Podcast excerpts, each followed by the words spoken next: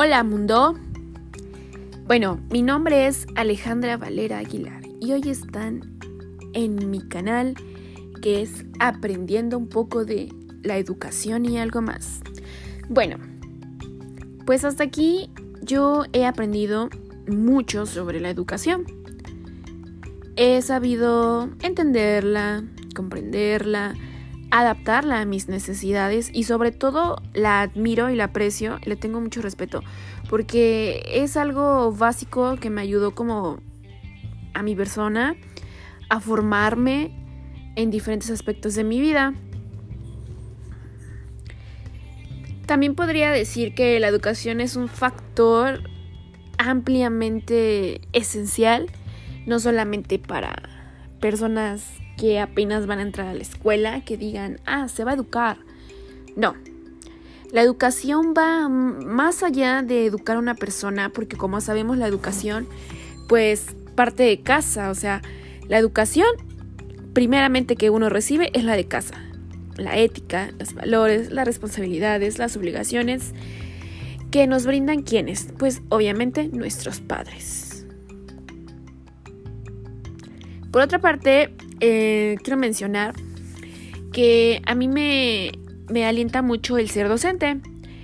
Yo desde pequeña había amado el que mi abuelo me enseñara porque mi abuelo fue maestro.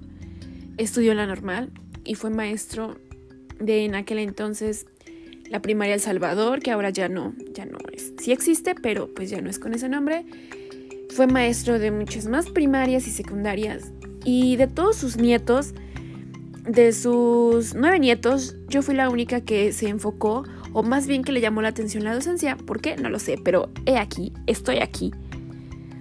Entonces, yo, en mi parecer, el, querer, el hecho de querer ser docente, me llama mucho la atención el poder formar a, a los alumnos. El poder formar también a mis compañeros como docentes. El querer formar alumnos, ¿por qué? Porque bueno, los alumnos son miembros de qué? De una escuela. De una escuela en donde nosotros como docentes, me incluyo porque yo sé que voy a ser una docente, somos miembros de, de la escuela para que, para llevar a cabo todo aquella aprendizaje, enseñanza, o bueno, enseñanza, aprendizaje, para los alumnos que van en camino, que van en camino a su vocación, que van en camino a crecer, a progresar. Bueno, yo como docente opino que hoy en la actualidad la educación mm, no está tan arraigada. A mí me gustaría que la educación fuera algo más que solamente enseñarnos, que fuera algo que nos marque, que digamos, la educación no es todo. Pero pues obviamente no todos pensamos como yo, ¿verdad? Si yo fuese a, querer formar a un alumno crítico que fuera capaz de, de tomar en cuenta todo aquello que se le presenta, que se cuestione el por qué, que diga qué hago aquí, quién soy, por qué quiero estar aquí, por qué quiero aprender esto, para mí sería un placer. Nada como tener alumnos críticos para que sepan a lo que se están enfrentando, para que aprendan de lo que están viviendo. Eh, por otra parte, mm, en la actualidad existen alumnos que se enfrentan a problemas diversos, problemas familiares, problemas escolares, problemas sociales con compañeros, en la sociedad, etc. Un alumno ya sea de preescolar, primaria, secundaria, bachillerato, universidad, siempre se presenta con problemas. Claro, diferentes a cada, cada persona porque no todos son iguales, pero nosotros como docentes, ¿cómo podríamos ayudar a un alumno para que pudiera tener esa capacidad de enfrentar problemas según sus habilidades? ¿Cómo sus habilidades?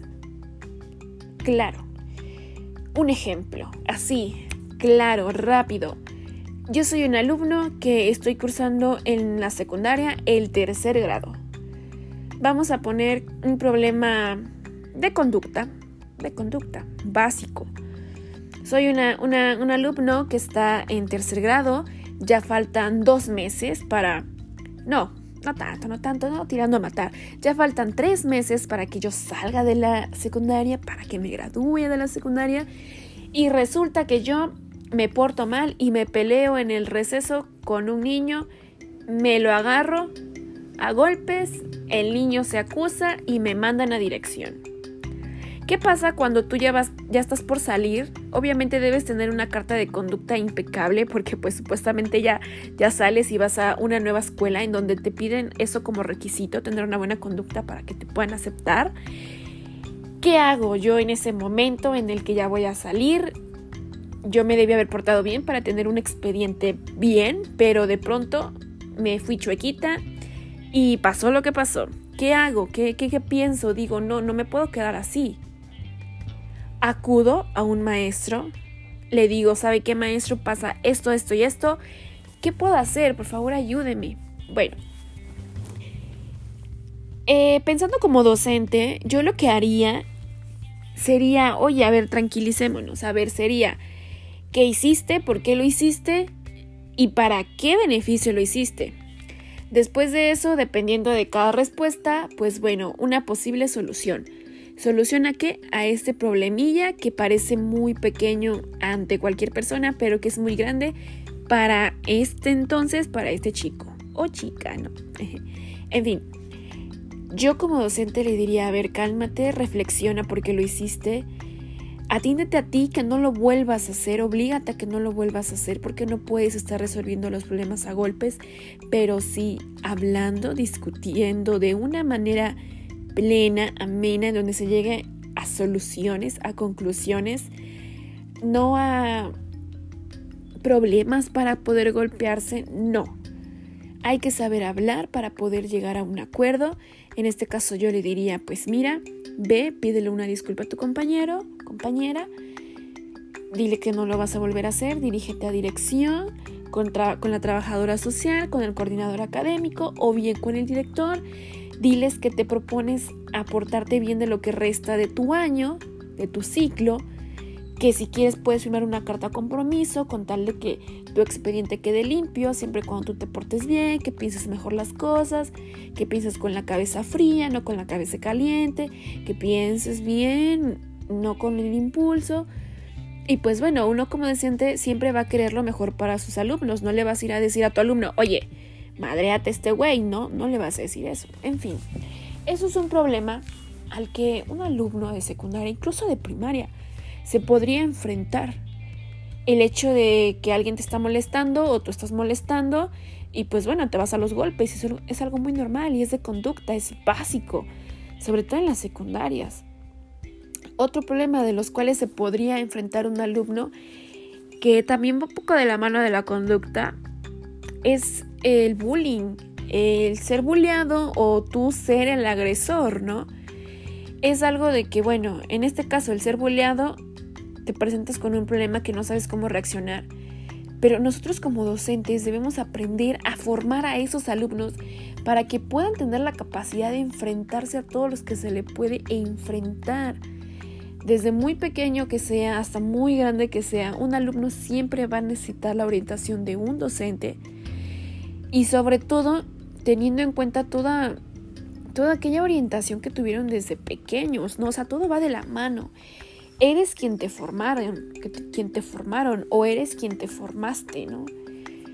O sea, no eres nadie porque alguien te inventó, eres porque así te formaron, tú así lo quisiste y pues bueno, todo se refleja eh, en el tiempo. El tiempo es maravilloso, ¿no? Entonces, pues bueno, para no hacerla tan larga, eh, nosotros como docentes, yo si fuese docente ya, ya que yo fuera una docente, eh, yo diría, oye, ven, acude con alguien mayor, acude conmigo, acude con un psicólogo, cuenta tus problemas, platica, no te quedes callado, observa, analiza, pero no actúes de manera negativa, actúa de manera positiva, a manera de que pueda haber un beneficio tanto del problema que tú tienes como de los problemas de los demás, siempre y cuando pues no metiéndote en la vida de los demás, ¿no? Eso es muy importante. Eh, aprendí también mucho y algo eh, cuando realicé mis prácticas profesionales, Uh. De cuando realicé mis prácticas profesionales fue algo que me, me cautivó demasiado. Estuve dando clases aproximadamente dos meses y medio era yo maestra de 500 alumnos. ¿Cómo de 500? Pues porque eran 10 grupos, cada grupo de 60 65 chicos, ¿no? De secundaria. Entonces yo me di cuenta que un docente va más allá de estar en la pizarra, escribir y enseñar. O sea, no lo es todo. El maestro es quien orienta, obviamente, pero es también quien capacita, quien apoya, quien escucha, quien resuelve en casos necesarios. No solamente es ir a enseñar, es ir a entender también a tus alumnos, adentrarte más allá de lo, de lo que puedan pasar o estar viviendo. Yo siento que es una vocación hermosa. A mí me encanta, no porque quiera ser chismosa y saber la vida de los chicos jóvenes o de mis alumnos en dado caso, sino porque yo siempre voy a querer el bien para ellos. Si yo veo que un chico no está aprendiendo, pues ven, te enseño, te pregunto cómo vas, qué te falta, qué no entiendes, ven, yo te enseño. Si veo que un alumno está aprendiendo al full, al 100, oye, qué buena onda, felicidades, sigue así, si tienes más dudas, investiga, no te quedes con lo que yo te digo, resuelve tus dudas también por tu parte. O sea, todo va siempre en un triángulo, docente, alumno, escuela.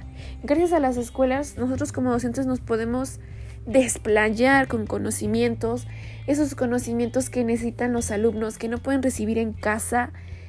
Y pues los alumnos nos brindan esa satisfacción. Si yo veo que mi alumno está aprendiendo bien en mi clase, ¿por qué? Pues porque yo le estoy echando ganas, porque yo lo hice bien, porque a mi alumno le gusta estar en mi clase, lo mantengo aquí al 100 y es algo que realmente debería pasar en todo el mundo bueno fuera que los docentes dieran todo lo mejor, para que los alumnos dieran todo lo mejor y las escuelas fueran lo mejor de lo mejor. Entonces yo en mi parte de mi, o sea, en mi parte, mi opinión, pienso que la educación no debería quedarse en solamente la educación, sino que la educación debería ser algo, como lo reitero, algo más allá de aprender, de orientar, de capacitar, de que sea una herramienta, sino que sea algo más allá de eso, que sea algo que te marque como persona, que te ayude y sobre todo, pues que te beneficie, ¿no? Pero pues bueno, hasta aquí llegó mi reporte. Espero que les haya gustado, mundo. Es algo hermoso el poder compartir mis opiniones aquí, que me escuchen. Les agradezco, espero que haya sido de su agrado. Más adelante tendré más contenido acerca de la educación, de los maestros, de los alumnos, de los padres de familia, de la enseñanza-aprendizaje, de los objetivos de la educación, de todo lo que tenga que ver con educación.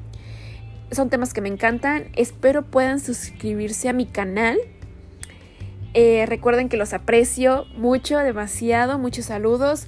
Recuerden cuidarse en esta pandemia, usen cubrebocas, usen gel antibacterial, usen desinfectante y si pueden, usen careta, aunque no les guste, más vale prevenir. Así que pues bueno, tengan un muy buen día, recuerden que los estimo demasiado y espero verlos en el próximo podcast. Bye.